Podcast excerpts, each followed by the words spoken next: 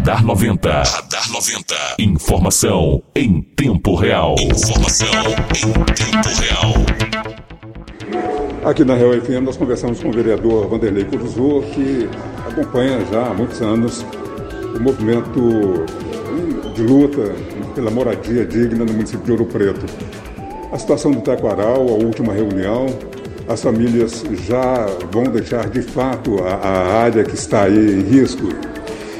Em primeiro lugar, eu queria mais uma vez manifestar minha solidariedade né, à comunidade do Taquaral e dizer aqui da, do alto nível de organização e maturidade né, daquele, daquele povo nesse momento de tristeza, de dor. Né, e é, sob a liderança da Associação de Moradores, o bairro está dando assim um exemplo de organização, conforme eu disse, de maturidade, de compreensão. E, infelizmente, Isidoro, a conclusão não tem como ser outra, né? Ali cerca de, vou dizer, 550, 70 casas, é, por tudo que eu ouvi dos técnicos que estavam lá, né? Infelizmente não terão mais essas famílias condições de voltar para essas casas, né? Terá que ser construído é, uma espécie de novo bairro, né?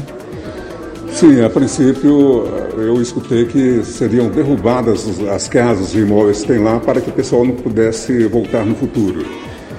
É todo processo como esse é sempre muito triste, né? Mas de fato, né, eu já vivi isso na pele, você acompanhou né, como um dos repórteres mais experientes, para não dizer que há mais tempo, para não usar a palavra mais é. antigo, né? Tá, é, com a gente aqui, Isidoro, é, quando lá no passado, né, a gente falou que era preciso demolir as casas, houve incompreensão e é normal que houvesse mesmo essa, essa incompreensão, porque não é fácil, né, quem constrói uma casa com tanta dificuldade, às vezes tirando do alimento para poder juntar um dinheirinho para construir uma casa, né, e ver sua casa ser demolida, né, mas é exatamente naquele lugar, né, onde naquela época foram tiradas aquelas famílias é hoje a, a, mesma área que já estava estudada, Isidoro, desde 1990 pelo professor Federico Sobreira e outros né, da universidade, que apontavam aquela área ali como grau de risco muito alto, numa escala de risco baixo, médio, alto e muito alto. Né? Ali é um lugar de, de risco muito alto, onde, segundo eles, né, havia um movimento, né, e há esse movimento chamado movimento de rastejo. Né? Pelo nome a gente deduz, né, é uma encosta rastejando. Aí está tudo trincado de baixo em cima, você caminha lá, você não, não, não dá dez passos sem. Se não dá cinco passos sem é, passar sobre uma trinca, uma fenda, uma, uma, rachadura, não é uma trinca pequena, né? são coisas largas. Né? Então, é, infelizmente, repito, por tudo que eu tenho ouvido dos técnicos lá, não haverá mais como aquelas famílias voltarem para aquele lugar. Agora, vereador, num momento como esse, a gente vê muita comoção das autoridades políticas, mas daqui a pouco tudo fica esquecido e só quando uma nova tragédia for anunciada que volta a ser discutido. Esperamos que dessa vez não seja assim. Você tem toda razão né, com o histórico, mas eu tenho dito que o Preto está madura. Né? Você tem, por exemplo, o movimento da ocupação Chico Rei, né, que vem perseverando desde 2015, né, apontando as terras boas de Ouro Preto, como por exemplo as terras da Noveles, né, que estão lá, terras boas, terras firmes, né, estão sendo especuladas, né, e o povo continuar construindo nas, nas, encostas. Isso não é possível. As terras da FEBEM, né, de onde a ocupação de Chico Rei foi tirada, né, já há um estudo nas terras da FEBEM, uma carta chamada Carta Geotécnica de Aptidão à Urbanização, elaborada também pelo professor Federico Sobreira e um outro professor da UNB uma área toda estudada já é, e é pública, não, não precisa a prefeitura gastar dinheiro com, comprando terra. No caso da terra da FEBEM, basta o Estado fazer uma doação. É, são terras do Estado de Minas Gerais. E no caso de Ouro Preto, nós precisaremos, para recuperar, para reconstruir tudo isso, da parceria com, né, com o governo estadual, com o governo federal. Né? Então, é, e a, a, própria comunidade, Isidoro, tá, eu tenho percebido a diferença. Antes, quando a gente falava que, o, que a pessoa morava numa área de risco, a gente não era compreendido. Né? Hoje a gente vê que é faz parte da linguagem do dia a dia, do cotidiano das pessoas, é, esse assunto. Né? Então, eu, eu confio muito, e até porque nós estamos retomando o processo de revisão do plano diretor, que está há quase 10 anos vencido. Né? Teria que ser feita a revisão de 5 em 5 anos. Nós já passamos é, desde 2006 que não tem a revisão do plano diretor. Esse plano diretor é, para quem né, ainda não sabe, não, não, compreende bem essa linguagem, vou tentar explicar, é uma lei que diz, em poucas palavras, né, uma lei que diz para onde a cidade deve crescer, onde pode construir, onde não pode. E aí essa, essa lei, segundo é, a exigência da lei federal, que é o Estatuto da Cidade, tem que ser feita com ampla participação popular. Só que às vezes os governantes fazem, é, como se diz, o ditado, né, para inglês ver, né, sem a ampla participação popular. Dizem que houve ampla participação popular sem ter havido, mas agora eu, não adianta, se os governantes não quisessem que, que houvesse grande participação popular, haveria, porque o povo está tá maduro né, e, evidentemente, chocado com tudo isso que está acontecendo. Os moradores que estão deixando as casas no Taquaral serão amparados de que forma pelo município?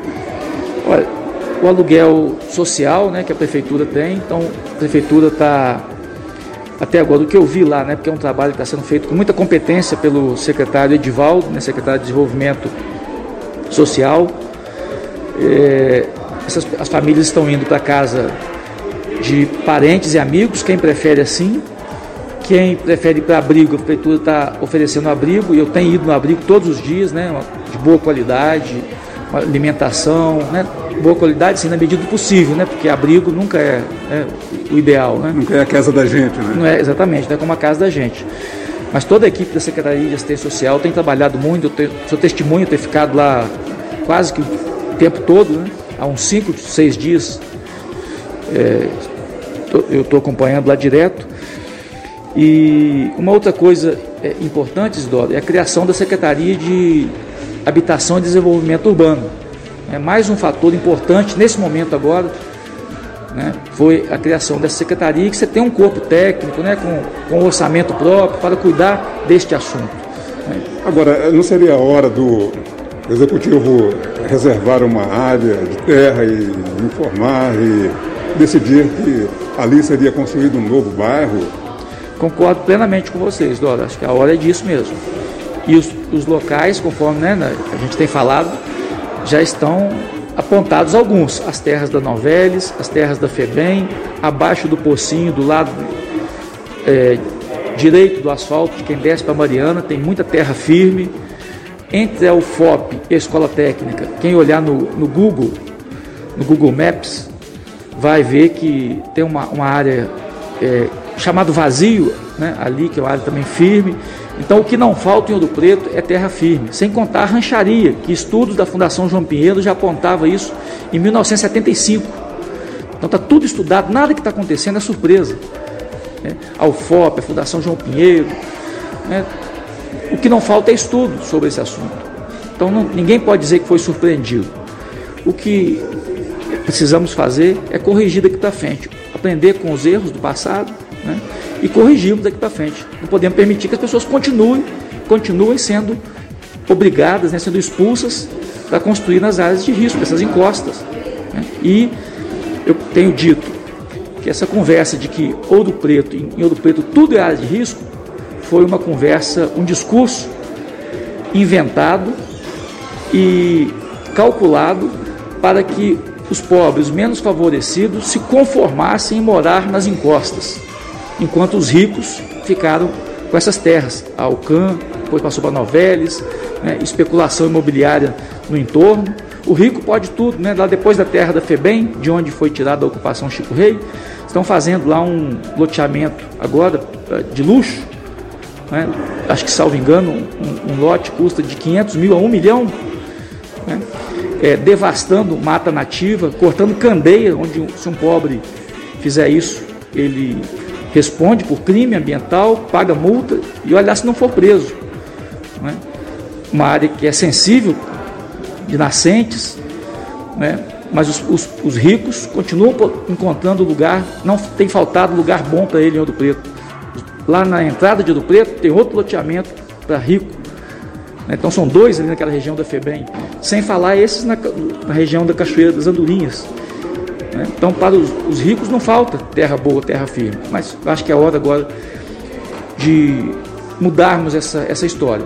Isso, para que seja feito, é indispensável a organização, a pressão popular e a participação efetiva das pessoas para que não fiquemos só no discurso. Então, nós políticos temos que ser cobrados pelo povo. Nós acreditamos muito no, na, na, união, na organização né, e na, na capacidade de luta do povo, seja o prefeito, seja quem for, seja do meu partido, seja de oposição, seja quem for.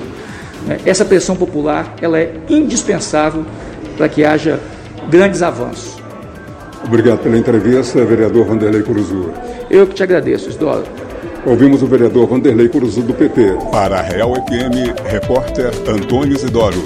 O Radar 90 volta a qualquer momento aqui na 90.1. Radar 90. Radar 90. Informação em tempo real. Tempo real. real, real.